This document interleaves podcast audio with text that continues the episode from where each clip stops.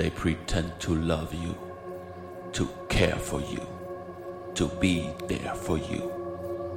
But in the dark, they are watching you, witness your misbehavior, accuse you, haunt you, turn away from you. They will bust you. Animals. True Crime. Wildlife. Heute Folge 4. Fetisch, Fische und Feueralarm und leider ohne mich. Hallo und herzlich willkommen zu einer neuen Folge von True Crime Wildlife. Ich bin Helen und vor mir sitzt diesmal Jan. Hallo und herzlich willkommen zu True Crime Wildlife. Vielleicht erkennt ihr die Stimme. Das ist Jan, der uns immer das Intro macht für True Crime Wildlife und auch die Trailer für uns einspricht. Jan, vielleicht kannst du dich ganz kurz vorstellen. Wer bist du und was machst du hier? Ich bin Jan und äh, ich bin eigentlich immer nur eine Trailerstimme gewesen hier und bin junge 31 Jahre alt, lebe derzeit in München und bin durch die Blutsverwandtschaft mit Helen äh, verbandelt. Stimmt, da war was.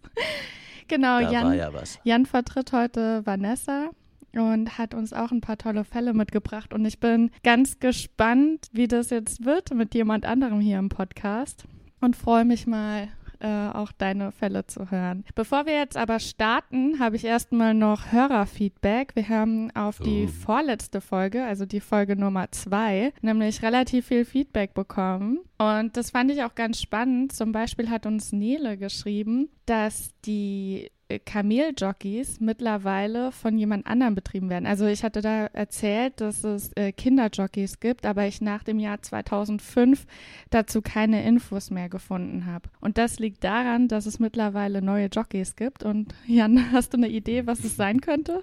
Affen. Nee, Es sind Affen. es sind tatsächlich mittlerweile Roboter.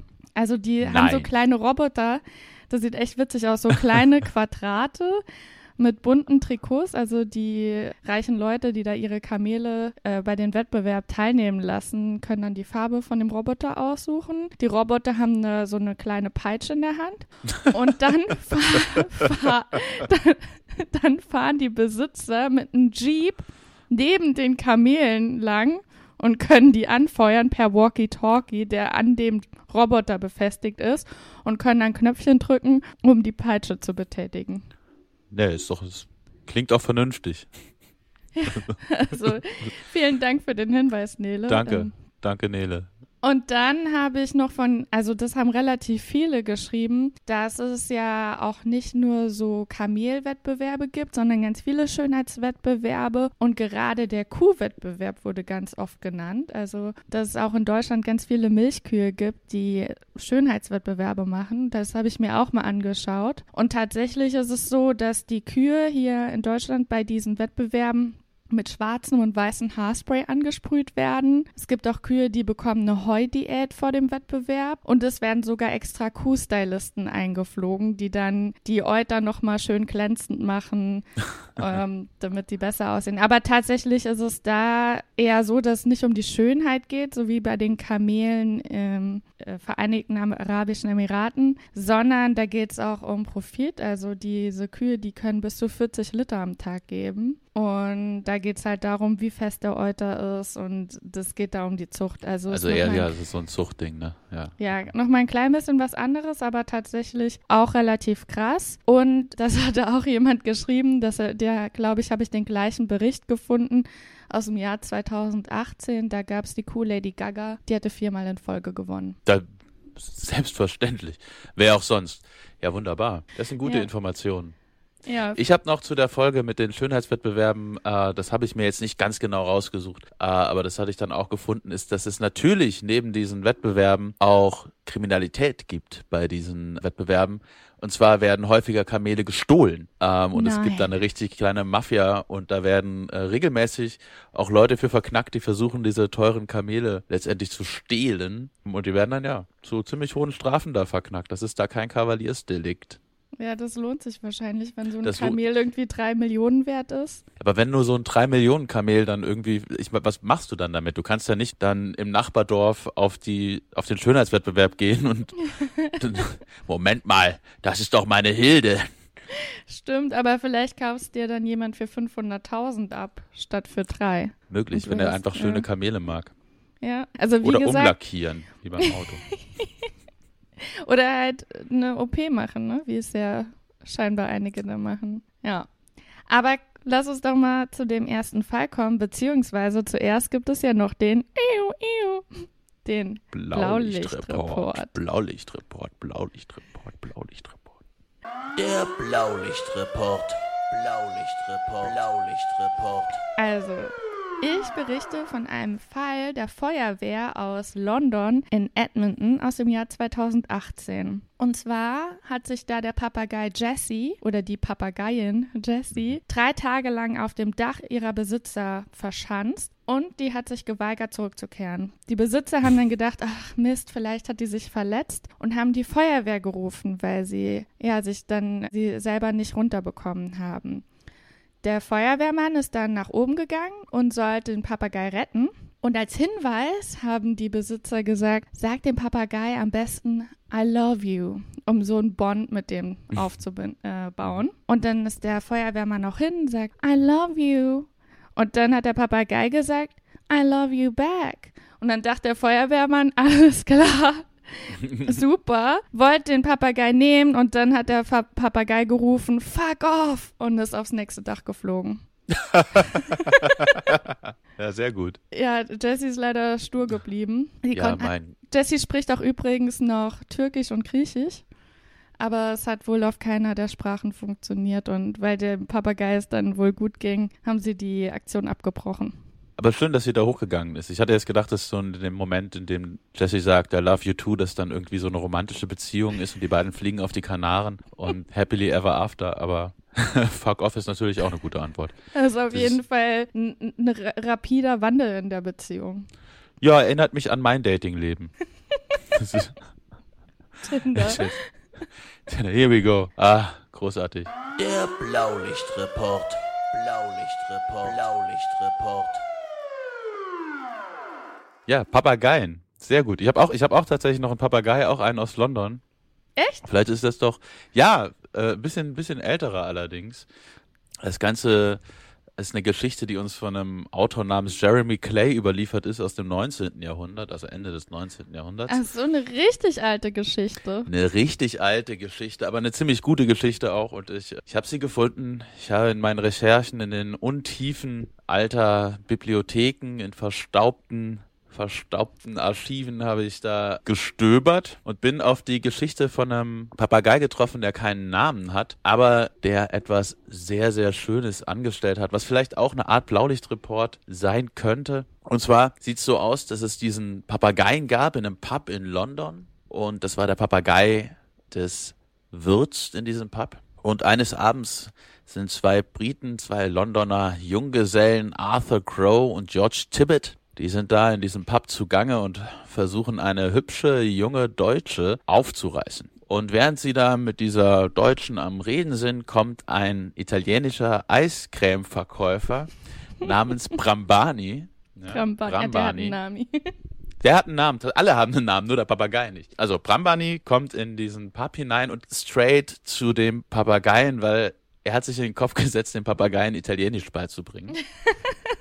Ja, klar, was sonst. Ja, das ist so, ne, ich weiß nicht, so 1870, ich weiß nicht, wie viele Italiener sich da in London aufgehalten haben, dauerhaft nicht, aber naja, Brambani geht also nach hinten zum Papageien und versucht irgendwie mit ihm Italienisch zu sprechen. Und das Problem war nur, dass der Papagei halt nicht wirklich Lust auf Italienisch hatte und offenbar auch nicht so Lust auf Brambani und an, hat angefangen stattdessen massiv zu fluchen. Mit den schlimmsten Schimpfwörtern ähm, beschreibt Jeremy Clay das. Äh, Völlig am Rumfluchen. Und das bekommen Crow und Tibbet mit. Weil die gedacht haben, dass dieser Italiener und nicht der Papagei Oh am. Fluchen waren.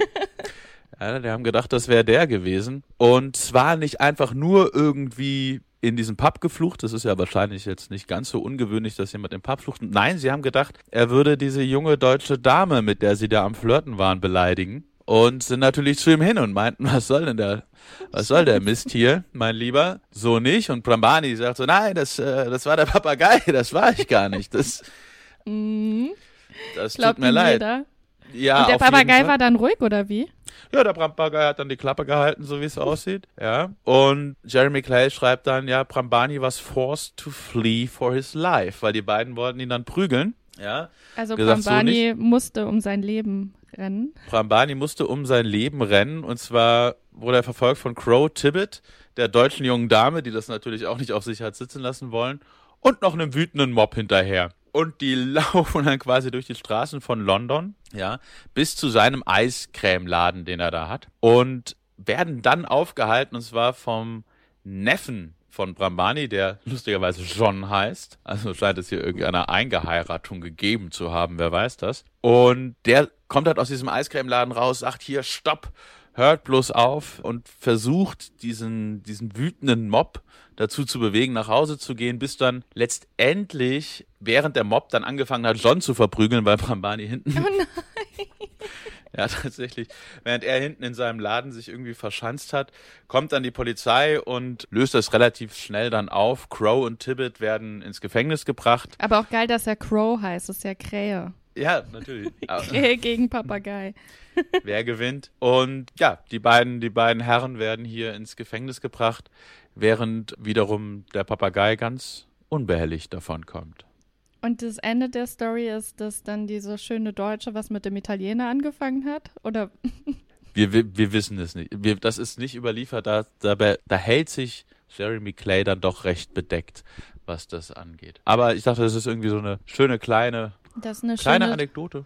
das ist eine schöne Trinkgeschichte, auf die ich Es ist direkt, eine gute Trinkgeschichte. ist eine richtig gute Trinkgeschichte. Und auf die würde ich direkt gerne aufspringen, weil ich habe nämlich auch eine Trinkgeschichte. Mhm. Und zwar, du kennst ja bestimmt den Film Hangover, oder? Ich hörte davon. Der ist aus dem Jahr 2009 und ich habe ein Verbrechen aus dem Jahr 2012.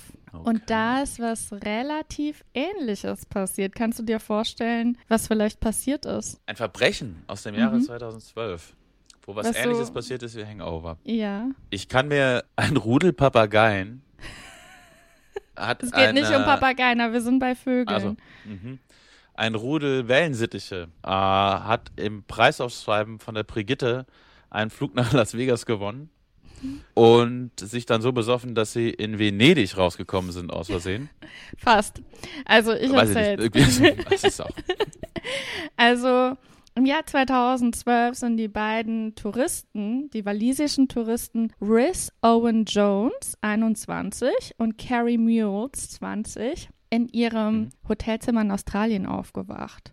Und fanden einen Pinguin in ihrem Apartment. Und da gibt es wirklich so Videos, die einen so dran erinnern, wie die Leute bei Hangover aufwachen, wo das Huhn dann durch das Ja, oder der Hotelzimmer Tiger rennt. vor allem. Ja, genau. Also, und pass auf, sie haben auch was sehr Ähnliches gemacht. Es hat sich nämlich herausgestellt, dass die beiden nachts in SeaWorld Australia eingebrochen sind und mit den Delfinen geschwommen sind.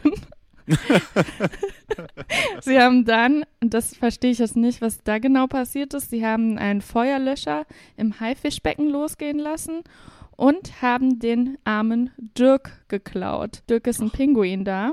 Und sie haben nach eigenen Angaben das Beste, was in ihrer Inkompetenz möglich war, gemacht, um, um sich um Dirk zu kümmern. Aber dann haben Einheimische beobachtet, wie die beiden versucht haben, Dirk heimlich im Kanal freizulassen, weil es ihnen doch unangenehm war, weil einige Leute Dirk gesucht haben. Klar. Ja, aber weil sie beobachtet worden sind, sind sie leider relativ schnell gefasst worden und äh, sind zu jeweils 1000 Dollar Strafe verurteilt worden. Und der Richter hat sie darum gebeten, in Zukunft etwas weniger Wodka zu trinken. Das ist enorm wenig Kohle. Eigentlich schon. 1000 Euro sind enorm wenig Kohle dafür, dass man einen richtig guten Abend in SeaWorld hat und einen Papagei Und man muss klaut. sagen, es ist keinem der Tiere was passiert. Auch Dirk ging es trotz Schreck am Ende gut. Das finde ich super. Na, ich denke mir, keine Ahnung, wenn man ein Auto kaputt oder eine, eine Schramme in ein Auto fährt, das kostet dich mehrere tausend Euro. Das ist unfassbar teuer. In Ja. Australien ins SeaWorld einzubrechen. mit den fucking Delfinen zu schwimmen. Wofür du wahrscheinlich zu den Öffnungszeiten enorm viel Kohle bezahlen würdest. Das Denn müssen wir mal Hive- googeln. Es ist unfassbar. Tausend, tausend, 1000 pro Person. Tausend pro, Pe- ja gut. Also ob ich das jetzt mit alleine mache oder dich mitnehme oder so, das ist ja, ich finde das gut. Ich finde, das ist, die sind super davon gekommen. Also man, es gibt dann auch so ein Video, was ich gefunden habe von der BBC, wo sie, wo einer von beiden interviewt wird und das ist ihm, glaube ich, schon peinlich. Aber ich meine, er lässt sich vom Kamerateam filmen, also wahrscheinlich hat er es innerlich schon ein bisschen gefeiert. Ja, absolut. Das ist großartig. Ja. Nee, toll, toll, also toll, das ist, ähm, wir haben hier in München auch ein SeaWorld. Ja. Weiß nicht, ob die Pinguine haben. Ich wollte gerade fragen, ist es jetzt so ein Markus Lanz-Übergang oder? Und übrigens haben wir auch hier in München ein SeaWorld. Na, ich dachte mir nur Übergang, über, ich habe ja keine Ahnung, wie man hier so einen Übergang macht. Ich dachte mir nur so, was, äh, was vielleicht tatsächlich ein ganz guter Übergang ist. Du warst ja gerade in Australien Ja. und ich habe noch eine kleine Geschichte aus Neuseeland, möchte ich sagen. Ist nur eine ganz kleine Geschichte über einen ketzischen Dieb. okay. Und zwar über äh, Brigitte. Brigitte. Brigitte. Brigitte ist, ähm, Ein Mann oder eine Frau? ist eine Brigitte? Katze. Bri äh, Brigitte. Brigitte wahrscheinlich. Wahrscheinlich ist es Brigitte. Brigitte ist sechs Jahre alt, ist eine Katze und äh, hat einen kleinen Skandal ausgelöst in Neuseeland, auf jeden Fall in ihrer Nachbarschaft, weil Brigitte hat einen Fetisch. aha. Und zwar hat Brigitte einen Fetisch Für, für, für Männerunterwäsche. Oh. Und sie war, hat diesen Fetisch irgendwie auch sehr ausgelebt in der Nachbarschaft und zwar so weit, dass sie in die Nachbarhäuser eingebrochen ist. Und sie hat nur Männerunterwäsche geklaut. Ja. Und hat bei den Nachbarn und, also bei den Nachbarn, nicht bei den Nachbarinnen, ja, bei den Nachbarn die Unterwäsche aus den Wohnungen von den Wäscheständern geklaut. Und zwar Socken und Unterhosen. Hauptsächlich geringelte. Äh, das sieht man ganz gut. Es gibt ein Bild, das kann ich dir schicken. Vielleicht kann man das auf Insta stellen oder so. Das ist sehr Ja. schön. Also wir hatten ja schon, ich glaube, Vanessa hatte schon mal erzählt von diebischen Katzen, Ja. äh, die in der Nachbarschaft rumgelaufen sind und auch Wäsche geklaut haben. Wahrscheinlich, weil denen die Krallen abgeschnitten worden sind. Aber dass sie nur auf Männersachen gehen, das hatten wir noch nicht. Das wundert mich auch. Das frage ich mich. Haben sie ihre Unterwäsche bei 60 Grad gewaschen? Das weiß ich auch nicht. Es sind ja auch Socken, ne? Also es sind Socken, wo man bei mal sagen kann, Socken, das ist ja jetzt irgendwie auch geschlechtsneutral wahrscheinlich. Und so Boxershorts. Also ich nehme an, Mhm. vielleicht ist es irgendwie die Boxershort-Form oder irgendwie das Elastan, weiß ich nicht. Auf jeden Fall hat, hat, äh, hat Brigitte diese, diese Sachen geklaut. Und den, es ist so, dass es erstmal nicht auffällt, wenn die Katzen da rumlaufen, weil in Neuseeland hat man wenig Hauskatzen. Ja? Die meisten Katzen so, die laufen da so rum, so, die werden irgendwie nicht drin gehalten. Und das Interessante war nur, dass die irgendwann gemerkt haben, die hat da irgendwie so ein Stash mit Zeug, was sie immer heimbringen. Und natürlich denkst du zuerst, das ist irgendwie die Unterwäsche von meinem Mann oder von dem Ja. Herrn, der da wohnt. Irgendwann merkst du, nee, nee, das ist, äh, das ist gar nicht meins. Und dann haben sie das gefunden und sehr schön aufgereiht, relativ groß. Was wir haben und haben eine äh, Notiz geschrieben und diese Notiz ist sehr, sehr schön. So ein kleiner Zettel, der dann so in der Nachbarschaft aufgehangen wurde. Vermisst du deine Unterwäsche? Ne, ganz groß. Und dann, wir haben herausgefunden, dass unsere Katze sehr große, eine sehr große Anzahl von männ äh, männlichen Unterhosen und Socken von, aus der Nachbarschaft geklaut hat. Wir leben in der George Street und wenn es deine Sachen sind, das tut uns sehr, sehr leid. Wir haben die hier und wir können sie auch zurückgeben. Und jetzt kommt so mein Lieblingssatz in diesem Aushang. Es wird euch freuen zu hören, dass wir umziehen. Bitte ruf mich doch an oder schreib mir. Sarah. Das ist echt gut. Und, und nebendran halt so ein Bild von, äh, von der Katze mit den Socken und der Unterwäsche. Das ist Das gut. ist- es wird Ja, das hat freuen zu hören, dass wir umziehen. Es wird euch sehr freuen zu hören, dass wir umziehen. Und es sieht, es sieht auch wirklich sehr aus wie so ein Jagd-Trophäen-Ding, was wir da, was, was da so ist. Kann er das ja mal, Ja, schick das doch mal. Das äh, müssen wir auf jeden Fall teilen. das, das schicke ich dir auf jeden Fall rum. Das sieht sehr, sehr, sehr, sehr, sehr, sehr gut aus. Hier, siehst du das? Äh, Jan, Jan teilt gerade seinen Screen. Wir sind nicht im gleichen Raum. Jan ist Leider in nein. München. Äh, Ja, das ist ein bisschen was. ist wirklich, aber das sieht alles eher männlich aus, würde ich mal behaupten. Ja, ne? Tats tatsächlich. Ich finde auch. Ne, Finde ich großartig. Neuseeland ist Ah. auch recht warm meistens, oder? Also je nachdem, wo man Ja, ist. die, das ist ja das Ding. Die, die in Neuseeland tragen die ja eigentlich kaum Unterwäsche. Das heißt, wenn dann was weg ist, ist es wirklich irgendwie bedenklich. So, weil dann hat man halt für den Sonntag nichts oder so. Oder wenn die Eltern vorbeikommen. Mist. Ach, scheiße. Was machen wir denn jetzt? Naja, ja, ein kleiner, Ja, ein kleiner ich habe da eine, äh, auch Idee. was von einem Verbrecher. Der konnte aber ein bisschen leichter und schneller gefasst werden tatsächlich. Die Geschichte habe ich übrigens von unserer Mutter. Ja, Ach was. Weil unsere Mama hat uns zu Weihnachten ein Buch für die ganze Familie geschenkt, was auch ein bisschen. Sorry, Mama. ja, Wir leben in völlig Ja. unterschiedlichen Teilen Deutschlands. wir wohnen alle nicht mehr zu Hause, aber wir haben ein Buch zusammen geschenkt bekommen. Naja, äh, was wir dann irgendwie, woran wir uns gemeinsam amüsieren können, das machen wir jetzt mal. Es sind nämlich ganz viele Geschichten von dummen Verbrechern drin. Und ich habe jetzt hier eine Geschichte von einem Verbrecher aus dem Jahr 1995 aus dem Ort Cramlington in England. Und zwar ist da ein Einbrecher mit seinem Hund hat er Einbrüche begangen, weil er sich dann ein bisschen Mhm. sicherer gefunden hat. Er ist dann in das Haus eingebrochen, hat den Hund mit reingenommen, hat die ganze Beute sich geschnappt und ist abgehauen. Aber hat den Hund im Haus vergessen.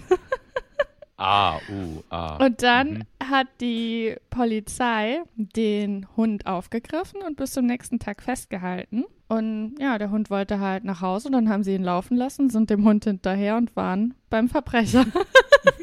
Clever. Ich sage ja, das ist manchmal sind solche so Ermittlungsdinge sind ein, manchmal viel einfacher, als sie im Fernsehen dargestellt ich habe werden. dann auch eben nochmal von einem anderen Verbrecher gelesen, der in eine Zoohandlung eingebrochen ist und seinen Hund, äh, seinen Sohn mitgenommen hat und den da vergessen hat. Also ich verstehe es nicht. Das kann ja mal passieren. Ja, take your dad to, äh, take your kid to ja, work genau, day. das war auch die So. Überschrift. Ach wirklich? Sehr gut. Solche Überschriften sind immer unheimlich Ja. kreativ. Nee, das liegt daran, dass du auch so kreativ bist, Jan. Ja, das wird es Ja. sein. Das ist natürlich. Ja, cool. Nee, das ist eine, das ist eine gute Geschichte. So, wenn die Hunde. Ich meine, wenn das mit unseren Hunden passiert wäre, die wären halt nicht nach Hause Nö, wenn die gelaufen. sich wohlgefühlt wären halt- hätten, dann Nö, die wären da geblieben hätten sich erstmal. erstmal irgendwie. Wilma hat erstmal das ganze Haus links gemacht. Auf jeden Fall. Ich meine, Nestor hätte damals was zu essen gesucht, Ja, einfach Bärbel wahrscheinlich. auch. Bärbel auch. Bär, ja. Bärbel wird einfach Hunde. Hm. schmusen, ne? Also, der wäre das egal. Wenn du ja. nett bist. Also, die wird uns schon vermissen, aber Aber es wäre jetzt nicht die Mühe wert, zu Fuß nach Hause zu laufen, sind wir ganz ehrlich. die wird sich Ordnung, total freuen, wenn man dann zurückkommt. Aber nee. Absolut, die, die Rückkehrfreude wäre super. Ja, Und ich meine, das ist ja nicht so unwahrscheinlich. Man sagt ja immer irgendwie, die Täter besuchen den Ort ihres Verbrechens immer mal wieder. ganz Von genau. daher, Die würden einfach warten und chillen. Die würden vielleicht ein bisschen spielen im Haus. ja. Oh, was ist das denn? Ach Mensch, ein Margonitisch, den knabbere ich doch mal an. Oh, lang nicht mehr. Ja, wir haben, äh, wir haben zwei Hunde, die sind zwei und vier Jahre alt und sehr verspielt, also und die sind relativ groß. Da, ähm, ja, die willst du vielleicht gar nicht unbedingt bei dir im Haus haben. Die willst du wahrscheinlich auch einfach nicht mit zum Einbrechen nehmen. Das wäre wahrscheinlich auch echt Stell dir mal vor, die musst du dann durchs Fenster heben. Ach Gott im Himmel. Nee, nee, das wäre nix. Nee. Und außerdem Völlig würde er immer die Hunde. ganze Zeit kläffen. Das wäre voll Ja, auffällig. die wäre auch sehr ja. aufgeregt. Ja, Ja, weißt du, wenn du den, also wenn du das Erdgeschoss machst, ist für Bärbel noch okay, aber sobald es dann die Treppen hochgeht, ist ja auch vorbei. So, dann geht's ja dann auch nicht mehr wirklich mit. So, so, äh, ich bleib hier unten. So. beziehungsweise geht Bärbel auch manchmal, wenn sie zu viel hat, einfach hochschlafen. Genau.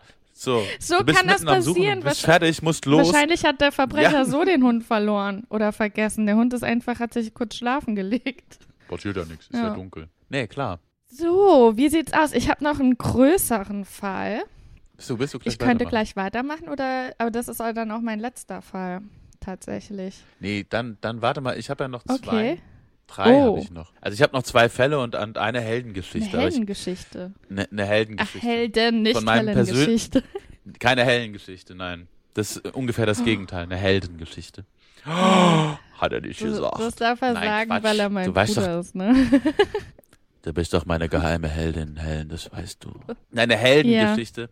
Das ist die erste, die ich gefunden hatte, aber die würde ich ganz zum Schluss bringen, weil es auch mein persönlicher Held ist, auf den ich Okay, gestoßen dann bin. sind wir ganz gespannt und warten noch. Aber als erstes vielleicht nochmal, also ich habe noch eine Geschichte aus Sibirien. Okay. Und das ist eigentlich so ein bisschen eine, eine, eine tragische Geschichte. Und ich habe sehr viel, äh, sehr viel gelernt über Tiere, über die ich vorher nicht so viel wusste.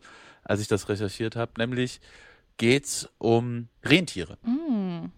In Sibirien. Aber jetzt sag mir nicht, dass sie Drogen nehmen. Das wissen wir nämlich schon. Nein, es geht nicht um Drogen nehmen, sondern es geht darum, dass die äh, sibirische Polizei ganz verzweifelt Anträge stellt bei der russischen Regierung, dass sie Rentiere bekommen. Oh. Und zwar ist es so, es gibt ethnische Minderheiten in Sibirien. Das sind äh, verschiedenste Gruppen, die da früher als Nomaden gelebt haben und dann nach der, also in der, in der Sowjetzeit, in Zeit der, So- zur Zeit der Sowjetunion wurden viele umgesiedelt, wurden in, in Sowchosen gebracht, also in solche größeren Siedlungsprojekte, die dann auch nicht mehr nomadisch waren. Und nach dem Zusammenbruch der Sowjetunion und mit dem wirtschaftlichen Absturz gerade irgendwie dieser ländlichen Region ist es so, dass bei denen es nicht ganz so rund gelaufen ist und sie auch nicht wirklich von der Regierung aufgefangen wurden. Also es gab dann keine Hilfsprogramme oder sowas. Alles, was sie vorher an Sicherheiten hatten, auch wenn das nicht ideal war zur Sowjetzeit, aber so hatten sie doch irgendwie ein bisschen Sicherheit gehabt, wussten, wo er zu Ja. essen herkommt und so und hatten, hatten Jobs, auch wenn das nicht die Jobs waren, die sie wollten. Und zurückgeko- zurückgekehrt zum, zum Nomadentum sind sie auch nicht wirklich. Was war nicht mehr drin, Aber auch ein nicht mehr paar Nomaden zeitgemäß. gibt es doch noch, oder? Ich habe da schon mal so Dokus gesehen Ja, ja, mit diesen natürlich. Krassen Zelten, die da haben, die die haben und aufbauen. Genau, es gibt welche, die sie, also es gibt immer noch Gruppen, die da nomadisch herumziehen oder das wieder versuchen. Das hat ja irgendwie 60, 70 Jahre stillgelegen. Ähm, die versuchen wieder reinzukommen, aber beim Großteil von diesen, von diesen Gruppen ist es so, dass die wirklich einfach verarmt sind und dass die, dass die halt, also viel, es gibt viele Alkoholprobleme, viel Arbeitslosigkeit und die Kriminalitätsrate geht enorm in Krass, die ja. Höhe oder ist enorm in die Höhe gegangen in den letzten Jahren. Und vor allem Kriminalität heißt hier vor allem Schlägereien, Alkoholkonsum, irgendwelche fahrlässigen Geschichten, Diebstahl, ja, solche Sachen, also Beschaffungskriminalität ganz viel und das, was damit zu tun hat. Das Problem für die russische Polizei Mhm. ist ja jetzt mal so, dass es in Sibirien, es ist ja erstmal sehr kalt und eisig und schneeig. Ja. Und die Polizei, die hat Schneemobile. Aber wenn jetzt irgendwie da bei den, in diesen Siedlungen, wo die wohnen, wenn es da rund geht und die Polizei sagt so, okay, die schnappen wir uns jetzt mit unseren Schneemobilen, dann sagen sich die Indigenen, wir springen mal auf unser Rentier. Die haben Was? Die reiten auf den, die Ghetto- reiten auf den. Getaway-Rentiers. Also die haben zum einen, also Fluchtrentiere, ne? Die haben zum einen welche, auf denen sie reiten, aber sie haben auch Schlitten. Mhm. Und die sind um einiges schneller und vor allem flinker in der, in der Fahrerei Als, Als, diese Schneemobile, äh, wirklich? Sch als Schneemobile. Wie krass ja, ist das? absolut. Weil, und jetzt kommt das Krasse, weil Rentiere krasse Tiere sind. Rentiere, also die Rentierhufe, das sind, das sind einzigartige Hufe irgendwie in dieser, in, in der Tierwelt, weil die sich wirklich an die Jahreszeit anpassen. Also im Winter sind die so scharf, dass sie sich teilweise ins Eis reingreifen können, ja, dass die da wirklich im Eis drin sind. Wenn es im Sommer aber irgendwie warm ist, ja. ja, dann werden quasi diese Hufe wie so Schwämme, die dann quasi mehr, mehr Reibung erzeugen, damit sie dann da schneller laufen können, während die im Winter hart sind, Krass. um halt über dieses Eis und diesen Schnee zu gehen. Ja, das heißt, die können halt wirklich, auch wenn es irgendwie ganz glatt und rutschig ist, können die sich halten. Und im Sommer, wenn es feucht und warm ist, kriegen die das halt auch noch hin. Und die sehen besser. Rentiere können UV-Licht sehen. Nee. Doch, Wie krass. weil der Schnee 90% UV-Licht reflektiert. Das heißt, wenn die irgendwie verfolgt werden oder irgendwie Urinspuren oder sowas, das können die alles sehen und können da drum rum. Das heißt, es ist viel besser als so ein Scheinwerfer von einem Schneemobil von der Polizei.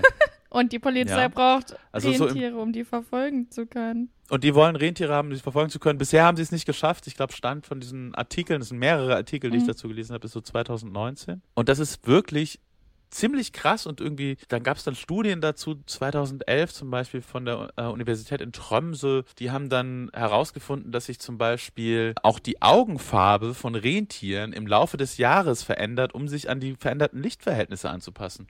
Von so einem Gold über einen, über einen Grün und Blau, ja, damit sie halt immer besser, je nachdem, wie gerade die Lichtverhältnisse da in Sibirien sind, ihre Verfolger besser sehen können oder ihre, ihre Fressfeinde. Also Ich bin Das hat mich total wirklich, schockiert. wirklich- Also Ich meine, man kennt das ja, Das dass, die, krass, dass die Hände sich auch so ein bisschen aufweichen, wenn es so, ne, also man kriegt ja irgendwie so Schwimmflossen. Ich habe auch das Gefühl, dass dann vielleicht die Nägel ein bisschen weicher sind. Ist vielleicht auch, Ja. äh, vielleicht ist es ja auch so ein ähnlicher Effekt dann im Sommer bei denen, aber an den Hufen. Aber es ist schon, also ich meine, man kennt das jetzt nicht von Pferdehufen oder Kuhhufen, dass die sich so verändern können und dass sie auch so krass flink sind, ne? Also Voll, die sind, ja, und vor allem, also das heißt, sie sind vor allem ausdauernd. Ne? Also die Artikel sagen so, also entweder gehen die Schneemobile halt irgendwie kaputt oder sie sind halt mitten in der Tundra und haben keinen Sprit mehr, während die anderen halt da schön irgendwie weiterdüsen können. Und seit 2012 ist es so, dass sie das, dass sie das verlangen, dass die Polizei, also die russische Polizei da sagt, Leute, wir brauchen unbedingt Rentiere oder Kamele, weil sonst Oder. Kamele, sind die auch so gut, oder wie? Ja, off ja, ja, offenbar, sind offenbar ähnlich von, den- von den Hufen her. Aber wahrscheinlich nicht ideal, aber im Artikel hieß es Rentiere oder Kamele und ich möchte da nichts hinterfragen, persönlich. Und es ist überhaupt nicht so un, also man lacht so darüber und das sagt ja auch der Artikel, Hö, das mag man jetzt lustig finden, aber die russische Polizei oder das russische Verteidigungsministerium hat schon Eselspatrouillen in den Gebirgen. ja, also wo Polizisten auf den Eseln rumfahren. Und die, das hat da, das hatten wir, glaube ich, im Podcast auch schon mal gehabt, dass die Marine hat auch äh, Delfine. Ah ja, genau, Minen das hatten wir mal ganz am Anfang, ja. Ne? Genau. Also das ist so, ja, Sibirien. Verrückt. Aber äh, ja, ich irgendwie, man denkt immer, dass der Mensch allem überlegen ist und dass man alles so super nachbauen kann und gerade so großen Tieren, glaube ich, traut man vieles halt auch einfach nicht zu, ne? Weil man sieht jetzt äh, so in der äh, Biotechnik, Bi äh, wie heißt das nochmal? Biotech, Bionik? Bionik, in der Bionik. Ja, ähm, da schaut man sich ja total oft irgendwas von Käfern oder so kleinen Tieren ab. Aber dass Rentiere halt so krass sind, irgendwie kommt man gar nicht auf die Idee, ne? Kennt so seine Haustiere, sehen halt man auch- wird das jetzt so mit einer Kuh wahrscheinlich oder einem Pferd gleichstellen wahrscheinlich. Die sehen ja, auch- die sehen ja auch einfach aus wie zurückgebliebene Hirsche. So, wenn man sich Ja, die man würde ja nie auf Die die, sehen ja Idee immer so kommen, auf dem Hirsch zu reiten. Och, weiß ich nicht. Weiß ich. Da in den alten nordischen Mythen, da wird doch dauernd auf irgendwelchen Hirschen herumgeritten. Ja, aber äh, wa- wahrscheinlich auch nicht, weil du so Hirsche sind ja jetzt auch nicht so Nutztiere hier wahrscheinlich wie Rentiere in Sibirien, nehme ich. Also würde ich jetzt einfach ja, mal so Ja, behaupten. klar. Also sind nicht domestiziert, ne? so. Aber Nicht domestiziert. Und die sind ja, das ist ja das Krasse, also hier gerade auch so, äh, wenn man denkt, der Mensch ist einem überlegen zum Beispiel, das Licht, was die, was die Rentiere sehen können, das geht bis zu einer Frequenz von 320 Nanometern. hm. Ja, so viel, viel enger. Und das menschliche Auge kann 400 Nanometer. Hm.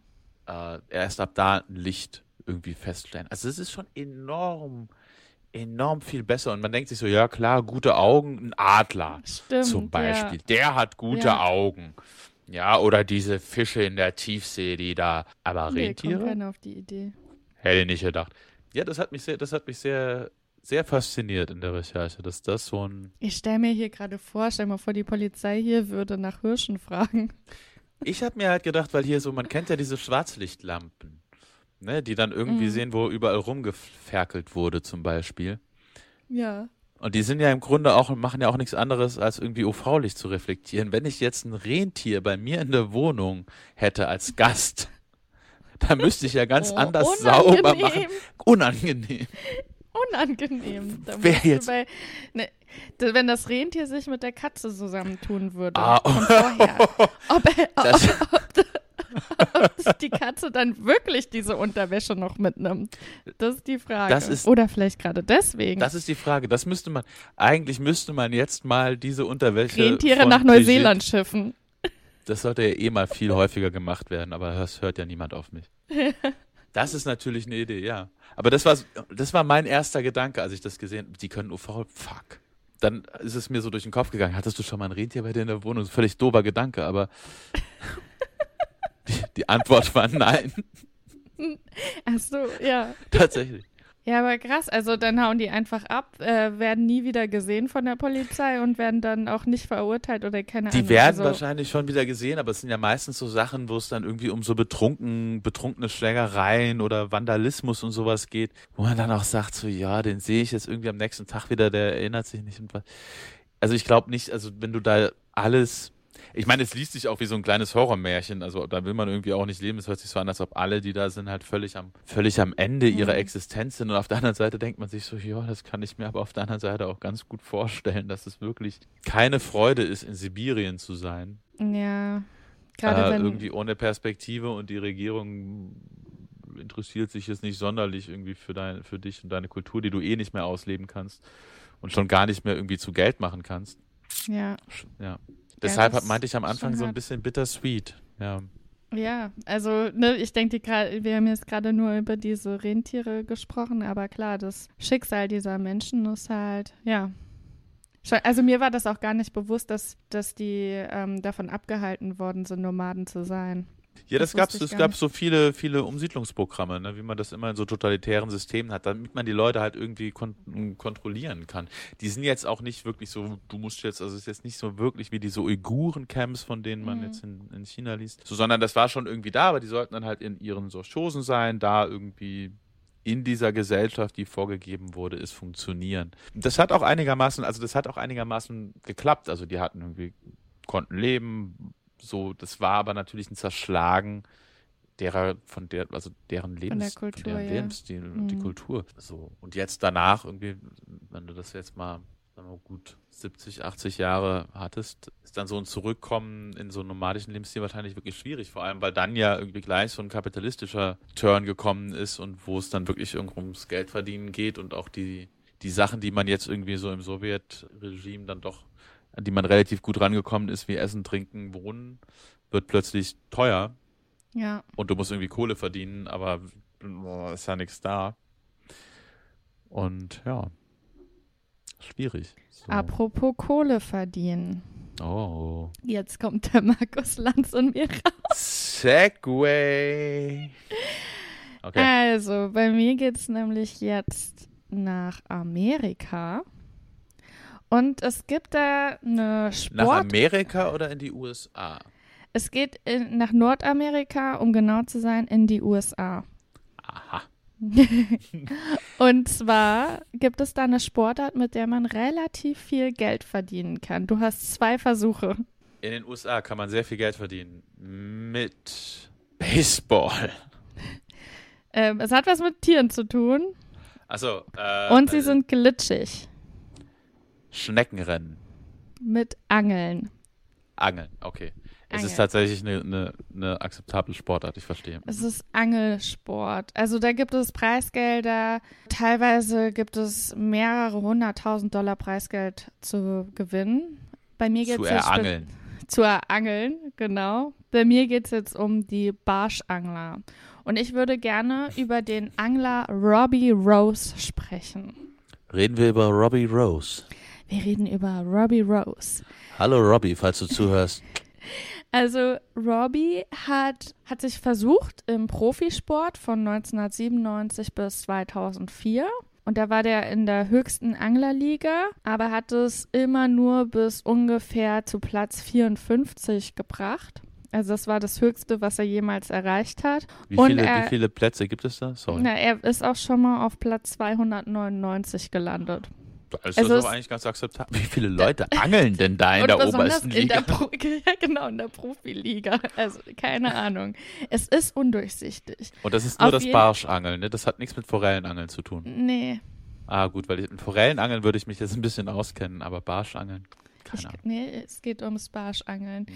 Und ich glaube, da hat er auch insgesamt, das sind wie viele Jahre? Sieben Jahre, in der in dieser Profiliga geangelt hat. Und da hat er, glaube ich, irgendwas um die 600 Dollar insgesamt verdient. Und da, glaube ich, war das auch, die ganzen 600 Dollar waren von einem Turnier oder so, die er gewo äh, gewonnen hat oder er angelt hat. Und daraufhin hat er sich entschlossen, in den Amateursport zu wechseln im Jahr 2007. Und, nee, im Jahr 2004. aber er er, war, er war Profi und hat nur 600 Euro, also 600 Dollar verdient.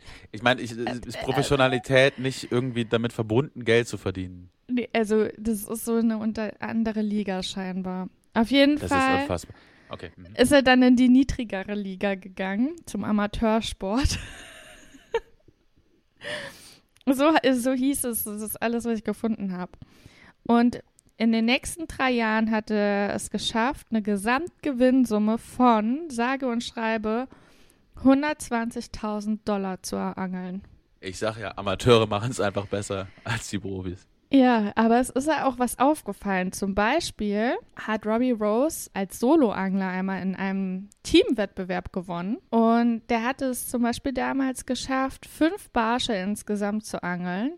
Und sämtliche anderen Teams haben es zu zweit noch nicht mal auf fünf Barsche insgesamt geschafft. Und es waren 234 andere Teams. Also es sind relativ große Turniere. Aha. Also Das, war- ist, das, war würde mich jetzt, das würde mich stutzig machen. Das ist komisch, ob das er da als Solo-Angler Aber ich meine, er kommt aus der Profiliga, da angelt man ganz anders, das darf man nicht vergessen.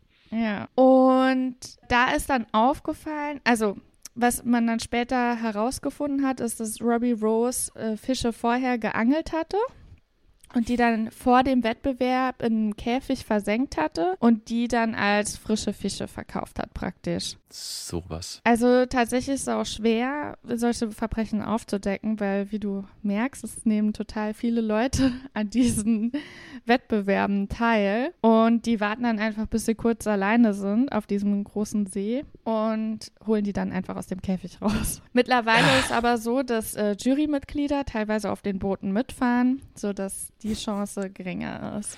Ich stelle Naja. mir das gerade vor, dass das sind 250 Leute. Dann hast du 250 Jury-Teilnehmer, die auch Ja. auf diesem Boot sitzen. Und ich meine, Angeln ist eh schon eine spannende Nummer. So, dann, Das ist super spannend.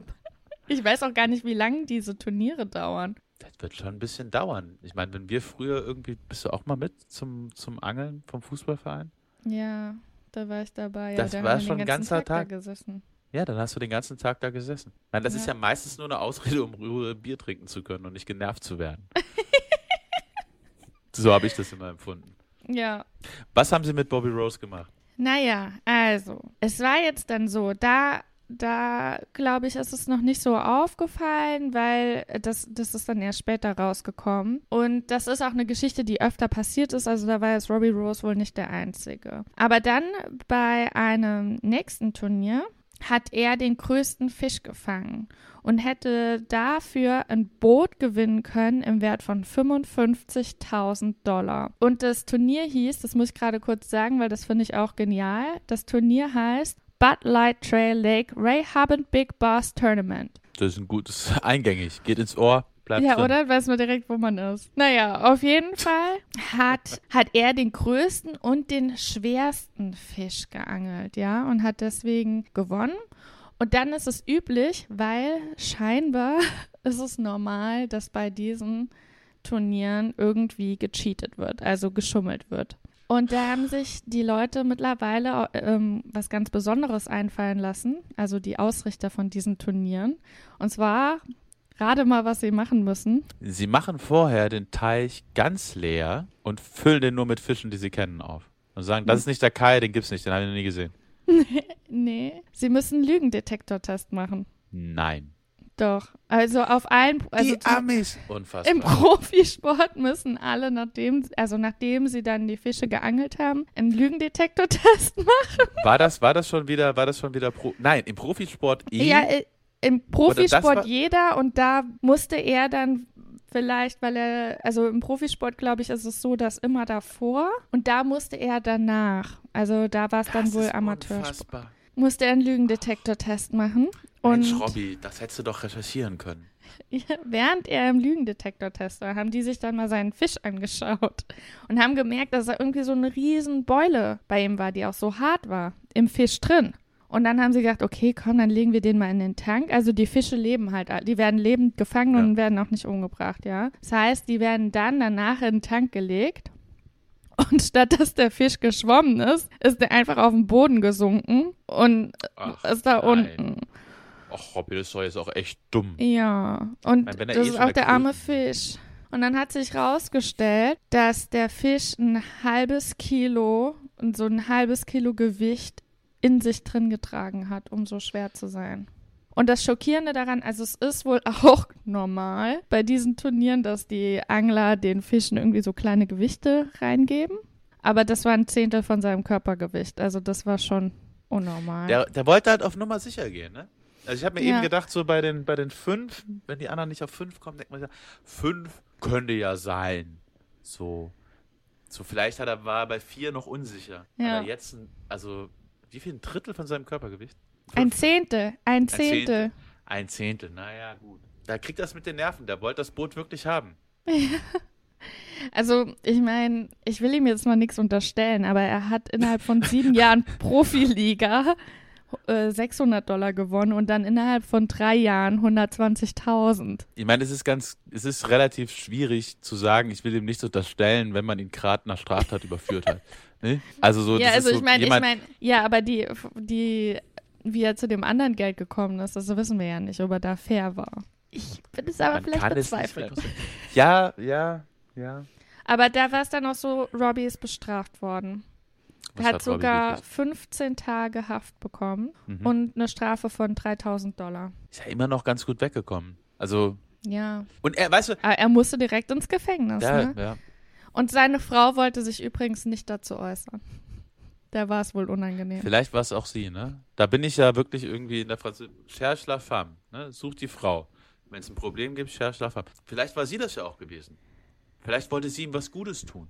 Dass sie ihm da die ganzen. sie- Man hätte mal rausfinden müssen, ob sie Profitaucherin ist oder so. Und ihm die ganze, die ganze Zeit die Die Fische an den Zeit. Haken gehangen hat. Und Robbie. Vielleicht Ro hat sie die halt auch vorher gefangen, weil er war ja scheinbar nicht so gut Eben. vorher im und Fischefangen. Robbie ist einfach nur so, oh geil, es läuft, Schatz. Ah. So, und die waren halt wieder richtig daheim, ging es wieder richtig rund und sie war happy, er war happy. Und natürlich will sie sich da nicht äußern. So.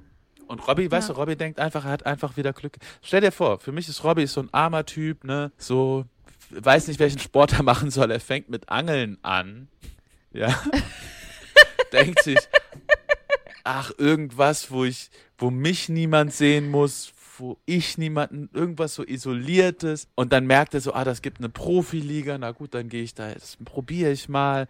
Das läuft nicht. Aber auch das frage ich mich auch, kann da jeder einfach an dieser Profiliga teilnehmen? Ach, vielleicht ist das so ein Buy-in-Ding, oder? Dass du dich halt irgendwie. Das heißt, dann hast du eigentlich, verlierst du dann wahrscheinlich Geld, wenn du kein, kein Geld machst. Ja, es ist ja vielleicht so wie beim Poker, ne? Dass du, wenn du damit richtig irgendwie auf die großen Turniere willst, dann musst du und richtig, wo es richtig Kohle gibt, dann musst du dich auch richtig teuer einkaufen. Das kannst du dir halt entweder leisten oder du bist halt gut genug, dass du es dir leisten kannst. Ja, Ja. aber stellen dir vor, so da ist er, das ist ein Versagen und dann macht er es irgendwie zum Amateur und da gibt's halt keine Leute, die am Strand warten. Und seine Frau denkt sich, ach, der arme Robby, komm, Seine Frau hat das Helfersyndrom vielleicht. voll das Helfersyndrom.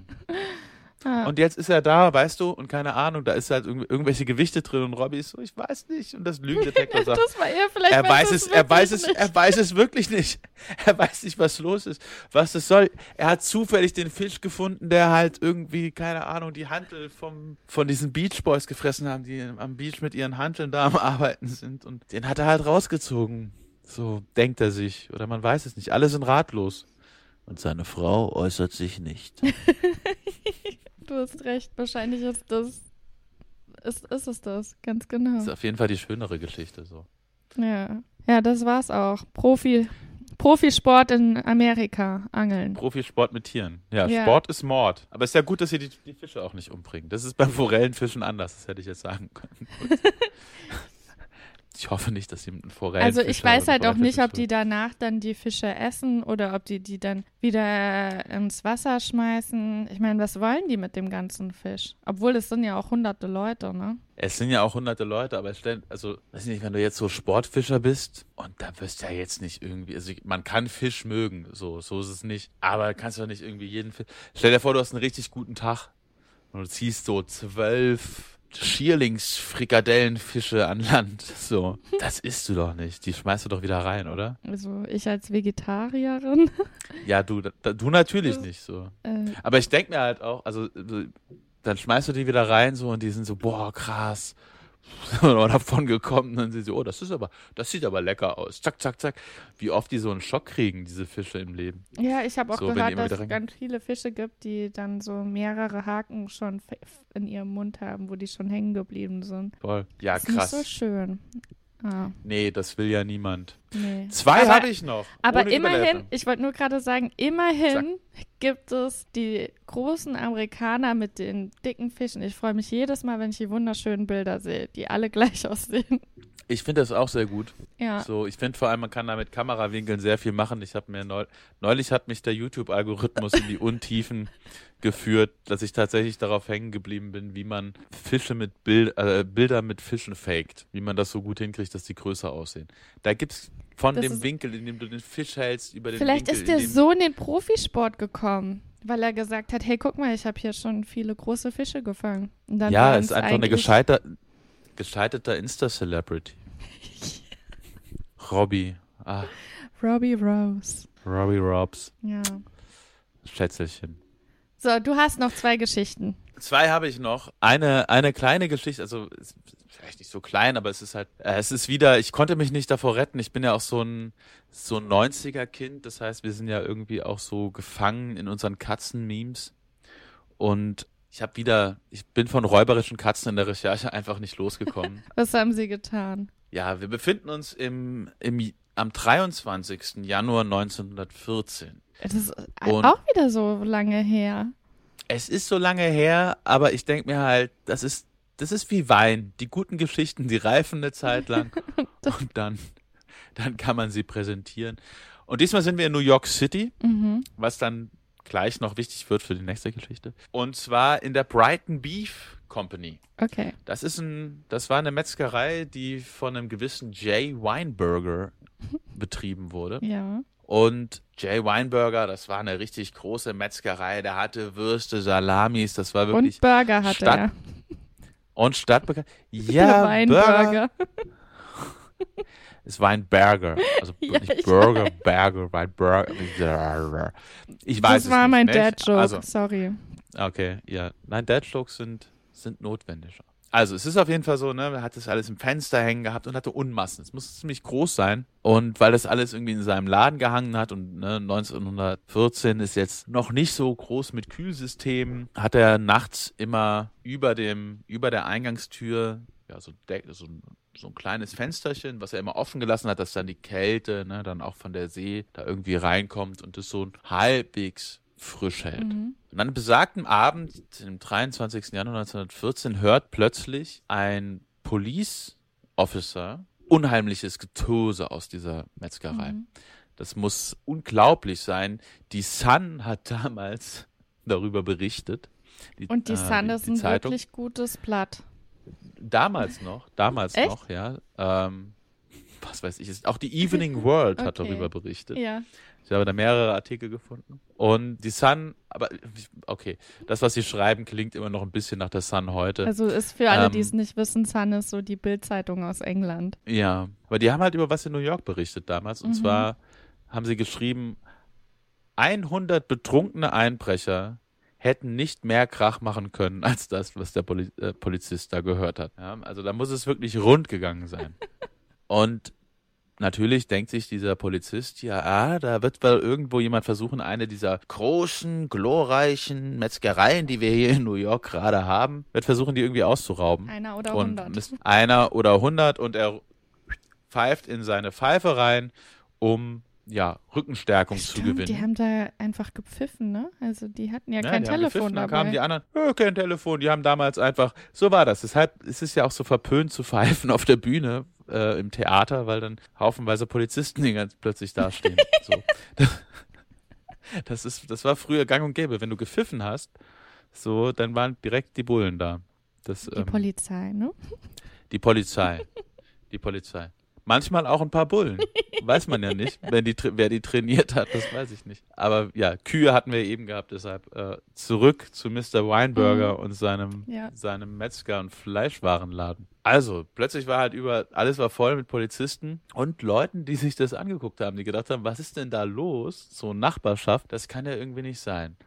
Also, die, Leu die Polizei mitgezogenen Waffen geht zur Eingangstür, abgeschlossen. Hintertür, abgeschlossen. Wissen nicht, was los ist, wollen die Tür nicht aufbrechen. Also nehmen sie einen dünnen Polizeibeamten und schieben den so oben durchs Oberlicht durch, dass er da reinkommt. Und der findet halt keine Einbrecher, sondern Katzen. Die Sun sagt, eine wahre Katastrophe. Also Cat Ja. Catastrophe. Ähm, Katastrophe, ja geil, geht, geht aber auch auf Deutsch. ja. Und in dieser Metzgerei befinden sich 25 kleine Monster, also kleine Katzen, die überall am Fressen sind, sich am Balgen sind und das Scheiße. ganze Fleisch da nehmen. Das heißt, alles, alles ist voll, ja. Ja, du kannst gar nichts mehr von dem Fleisch auch Und- benutzen, ne? Und das gesamte, die haben quasi den gesamten Bestand mindestens angefressen, so dass Mr. Weinberger dann nichts mehr hatte. Also Scheiße. sind die, Leute die Tür aufgemacht, ne, die Polizei ist rein und hat versucht, die Katzen irgendwie rauszubringen mit den, mit den Stöcken, was einigermaßen funktioniert hat nach einer Zeit. Es hat aber auch, auch noch ein paar Nachbarn hat's, äh, mit reingezogen. Ähm, es hat aber auch zu ein paar äh, Krankenhauseinweisungen geführt wie? von, naja, die Katzen haben sich halt nicht so gerne da vertreiben lassen und hat auch wirklich zurück angegriffen. Ach, krass. Wie krass. und ja, ja, also einer musste tatsächlich wirklich ins. ins also, was hat er der dann nächstgelegene, so? äh, wenn er ins Krankenhaus musste, muss ja schon Der mehr wurde als halt so zerkratzt. Schrammen gewesen sein. Also, Ja, ich meine, wenn so eine Katze an der richtigen Stelle kratzt, dann blutet das ganz ordentlich. Kann ich aus eigener Erfahrung sagen. Das ist nicht so. Auf jeden Fall muss es wohl ein ganz, eine ganz interessante Geschichte gewesen sein. Und es hat eine Zeit gedauert, aber dann haben sie die ganzen Katzen draußen gehabt. Und das Ding war aber, dass sie sich überlegt haben, wie sind denn die Katzen da reingekommen? durch das Fenster. Das Problem ist nur, an das Fenster kommt keine Katze ran. Warum? Die können doch überall hinklettern, oder nicht? Da war es wohl so gewesen, dass es unmöglich gewesen sein muss, für eine Katze da ranzukommen. Das Fenster war sehr, recht weit oben über der Eingangstür. Es gab keine, also es gab keinen Mhm. Vorsprung, nichts, wo du dich hättest dran hochkratzen müssen. Und es waren ja 25 auf einmal. Es war ja nicht so, dass da irgendwie eine Eines Katze noch hat, ja. sondern es waren viele. Das heißt, die Hypothese der Polizei zum Abschluss dieser kleinen Ja. Geschichte ist, Da, da, aber auch nicht da, wo sie diesen dünnen durchgeschoben haben. Doch, das ist ja da, wo sie diesen dünnen durchgeschoben so, haben. Da müssen sie reingekommen sein. Aber genau, dieses Oberlicht, Mhm. da ist aber, da, da kamst du halt nicht dran. Da muss jemand geholfen haben. Ach so, okay, alles klar. Was sie jetzt gedacht haben, ist, dass es wohl ein befeindeter oder ein, ein konkurrierender Metzger war, Der die reingelassen hat. der die erst ausgehungert hat, die Katzen, und dann reingelassen hat. Ja, stimmt, weil sonst würden die wahrscheinlich nicht so wahnsinnig werden, ne? Aber man hat ihn nie gefunden. Und Mr. Weinbergers Laden musste Ist er pleite gegangen? Das weiß ich nicht. Das ist sehr interessant. Also man findet diese Artikel teilweise noch oder auf jeden Fall mindestens in Zitaten, aber alle sind nur so, "Hö, da ist was richtig krasses passiert hier, Freunde. Das werdet ihr uns nicht glauben. Mhm. Aber Aber was, was dann aus einem, ich nehme an, den gab es dann noch eine Weile, obwohl dann kam ja die große Depression. Who knows? stell dir mal vor, aber es ist halt schon hart, wenn der, also das war ja damals wahrscheinlich noch teurer, wenn, gut, wer weiß, wie viel Rinder der da hängen hatte, ne? Aber Es muss wohl einiges gewesen sein. Also das war jetzt wohl ja, auch ein vielleicht hat er auch keinem Laden. was gesagt und ist einfach so ein bisschen das Angeknabberte weggeschnitten. Vielleicht 1914. Ich meine, okay, aber das war recht früh 1914, ne? Warte mal, das ist im Januar, ne? Vielleicht hat er die Zeit, ja, 23 Jahre. Vielleicht hat er die Zeichen der Zeit gesehen, gewusst, da kommt gleich ein großer Krieg und so. Und es war einfach nur sehr, sehr raffinierter Versicherungsbetrug. Who knows? Ja. ja, aber ja, auch wenn, wenn das ein Konkurrent wäre, es ist schon hart. Aber ja, es macht auch irgendwie Sinn, wenn die Katzen da so krass draufgegangen sind und dann auch sogar das so verteidigt haben. Müssen sie ja. Also das ist auf jeden Mhm. Fall, ja, das hat mich sehr, so eine kleine, ich hätte gedacht so, ach, vielleicht werden sie ja noch verurteilt oder so, vielleicht finden sie auch was und ne. Und fand aber einfach diesen, das ist ein netter Kniff, Mhm. so Also, oder auch ein unnetter Kniff. Ja, also, na klar, irgendwie unnett, aber man sich so zu denken, so, wie kann ich es dem und ohne, hm. Ja, Ja. schade, dass er nicht überführt wurde. Oder sie, ne, kann ja alles sein. Naja. Aber vielleicht, vielleicht zum Abschluss noch ein, eine Eine Heldengeschichte. Heldengeschichte, eine Heldengeschichte. Eine Eine Heldengeschichte. Heldengeschichte. Eine Heldengeschichte. Und zwar, ich habe diese Geschichte gesehen, das ist ähm, auf jeden Fall mein, mein Held und es fängt an mit einem Bild. Ich beschreibe dir so ein bisschen das Bild Okay. und dann werden wir, dann werden wir so langsam uns daran nähern, was überhaupt passiert ist. Okay, ich bin gespannt. Wir befinden uns Anfang 2016, Upstate New York. Okay. So um den 13., 14., 15. Oktober. Ja. Ist nicht ganz klar, 2016. Das Bild, das die Polizei sieht, als sie ankommt, ist folgendes. Der 43 Jahre alte Michael Orchard steht im Ra auf dem Rasen im Vorgarten vor einem Haus, aus dem er gerade einen jungen Hund gerettet hat und hat den Hund im Arm und steht in der Siegerpose da. So wird er von der Polizei gefunden. mit einem Hund. Folgendes wird er der Polizei erzählen, ist passiert. er ist daheim und er bemerkt plötzlich einen riesigen Brand im Nachbarhaus. Das Nachbarhaus brennt, lichterloh.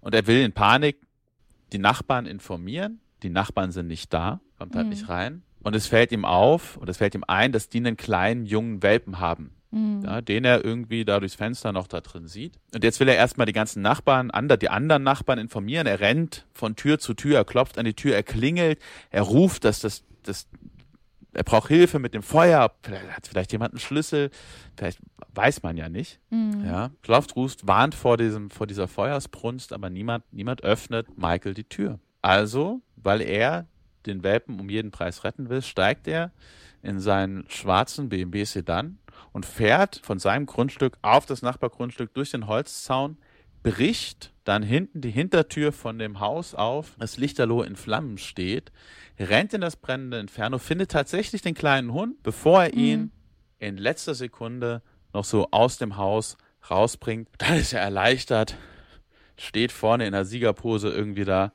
im Vorgarten, als dann letztendlich dann die Sicherheitskräfte anrücken. Mein Held. Okay. Kannst du dir vorstellen, was passiert ist? Du hast es doch gerade erzählt. Ich glaub dem Mann.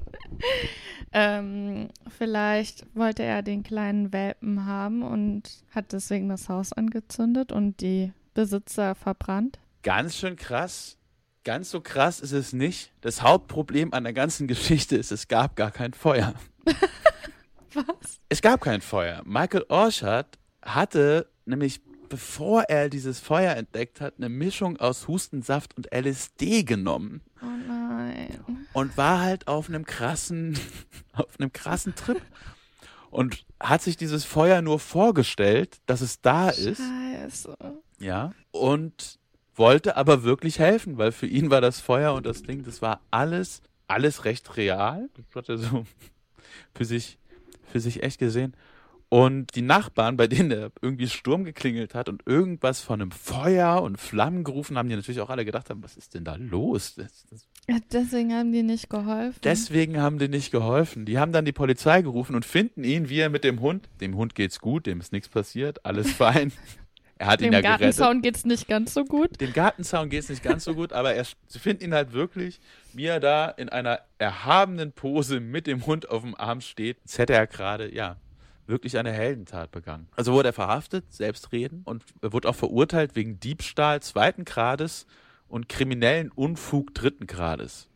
Krimineller Unfug. Ja, Mischief im Englischen, man, im Englischen, man kann es ja so oder so übersetzen, aber krimineller Ja. Unfug passt meines, meines Erachtens auch ganz gut dazu. ja. Und gegen eine äh, Kaution von 15.000 Dollar wurde er dann auf freien Fuß gesetzt. Und das Schöne ist, er wurde, oder für ihn auf jeden Fall das Schöne ist, dieser Diebstahl und kriminelle Unfug, also dass er den Hund geklaut hat Mhm. und diese Toreinfahrt kaputt gemacht hat, das waren die einzigen Delikte, die man irgendwie Wegen denen er belangt worden ist? wegen denen er belangt worden ist, weil man weder bei ihm Drogen gefunden hat, sonst noch welche, also er hatte keine anderen Drogen mehr besessen und es gab halt nichts mehr. Und er wurde auch nicht wegen Fahren unter Drogeneinfluss angezeigt, weil er nicht auf einer öffentlichen Straße gefahren ist, sondern nur von seinem Grundstück.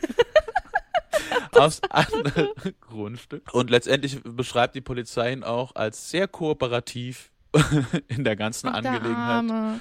Stell mal Und vor, du wärst gerade voll der Held und dann kommt, kommst du drauf, dass du einfach voll der Idiot bist. Aber ich glaube, es hat ihm auch einiges erklärt in dem Moment. So, ich glaube, also stell dir vor, du denkst so, deine Nachbarschaft ist irgendwie ganz nett und dann brennt Ja. es halt und die ziehen die Vorhänge zu. So macht niemand macht was und du denkst dir, mein Gott, all die Jahre. Und dann erzählt dir Ja. jemand, da ist gar kein Feuer und du denkst so, ah, ja shit, der Hustensaft und das Alice, ja okay, mhm. alles klar. Aber Hustensaft ist echt nicht zu unterschätzen. Offenbar, offenbar. Ich glaube, das LSD hat auch eine Rolle gespielt, aber Hustensaft ja, aber es gibt doch hier auch irgendwelche Drogen, die aus Hustensaft hergestellt werden. Auf jeden Fall, ja. Husten, Ja. Also diese krassen Hustensäfte sind, es gibt ja, weiß ich nicht, gibt es verschreibungspflichtige? Ich glaube schon. So richtig. Ja, ich glaube auch. ja, Wahnsinn. Aber auf jeden Fall mein also Michael Orchard, absoluter Held, gro großartig. Oh, also einfach, den, einfach den Hund gerettet. ja, ich meine, es ist, ja. Stell dir mal vor, du kommst nach Hause und dir wird mitgeteilt, dass dein Haus brennt. Du kommst nach Hause und denkst, was ist denn hier los? Doch nur meine Einfahrt, wo irgendein Depp durchgefahren ist. Ach, Michael schon wieder. Letzte Woche der Pool, diese Woche der Hund. Was kommt als nächstes? Ja, irgendwann fällt der Bäume. Irgendwann fällt der Bäume, das glaube ich. Ja, das ist, also ja, finde es so, ich finde es so schön, dass es so ein, also von dem, was man ja so irgendwie liest, sind das ja meistens so irgendwie so völlig die egoistischen Trips, die Leute fahren. So. Ja. Und er ist ist einfach so, er ist so, fuck, der Welpe. Es ist ein Ich- Verbrecher, der eigentlich nur Gutes will.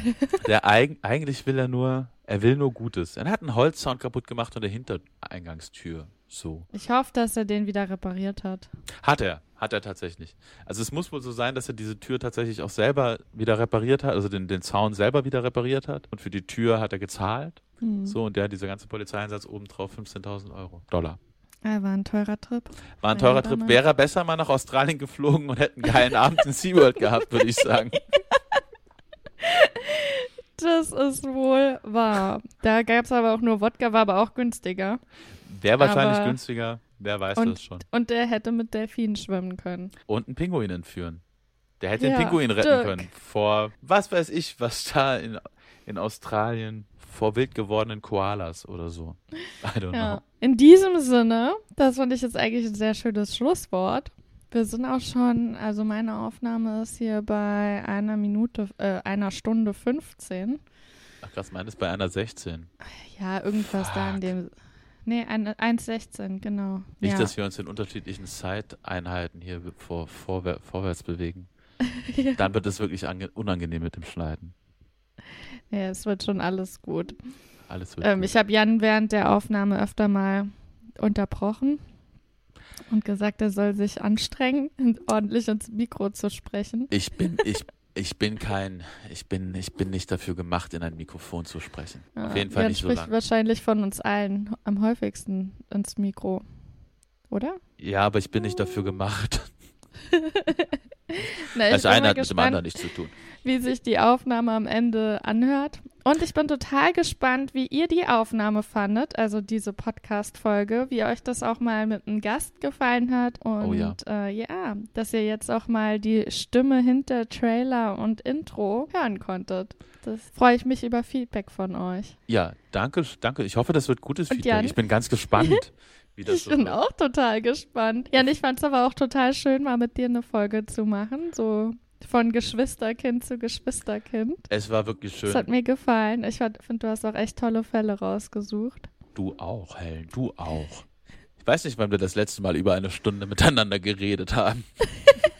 Letzten Sonntag, aber Letzten, letzten Sonntag, okay. wahrscheinlich. Naja, vielen, vielen Dank. Wenn euch der Podcast gefällt, bewertet uns gerne auch auf Apple Podcast oder wo auch immer ihr uns hört. Da könnten wir noch ein paar Bewertungen gebrauchen, dann werden wir leichter gefunden und es hilft uns, damit wir den Podcast weitermachen können. In dem Sinne wünschen wir euch noch tolle nächste zwei Wochen und bis zum nächsten Mal. Bis dann. Tschüss. You're busted. You are busted.